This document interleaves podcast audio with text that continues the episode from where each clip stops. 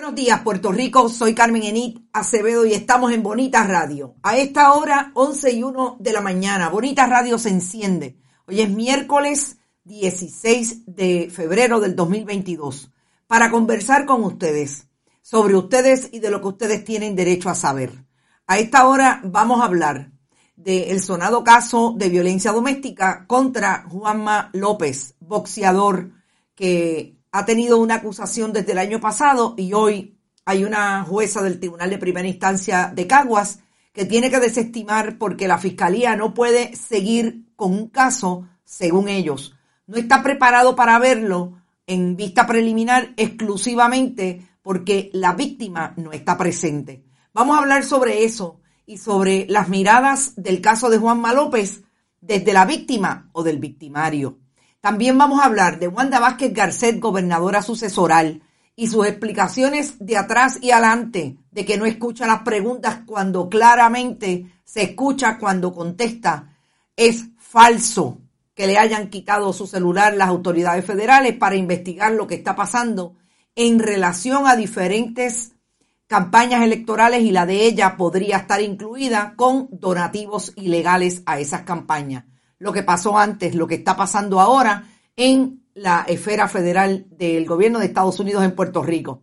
Y obviamente vamos a hablar con Dalia eh, Santiago, una de las líderes magisteriales que fue ayer a la primera reunión de la mesa de diálogo, a donde aparentemente el gobierno de Puerto Rico llegó sin propuestas que le hagan justicia salarial y justicia de retiro digno a los maestros y maestras del sistema.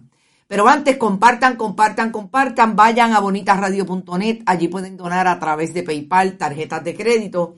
Fundación Periodismo 21 en su ATH móvil sigue siendo la fundación nuestro mecanismo de sin fines de lucro para buscar dinero y apoyar el proyecto de Bonitas Radio, producir con ese dinero que consigamos de la fundación donativos individuales de ustedes y los que busquemos en términos de propuestas para seguir este proyecto. Gracias a todos los que aportan y es una posibilidad hacerlo también a través de cheques y giros postales a nombre de la Fundación PMB 284, PO Box 194000, San Juan, Puerto Rico 00919-4000. Seguimos en todas las redes. Eh, Instagram, Bonita Radio, Bonita-Radio en Twitter, Bonitas Radio, iBox, iTunes, Spotify, siempre en YouTube 24/7. Y gracias a Buen Vecino Café, a las cooperativas Abraham Rosa, a la cooperativa de Vega Alta, la cooperativa Manuel Seno Gandía y Juana Díaz Coop por su auspicio a Bonitas Radio.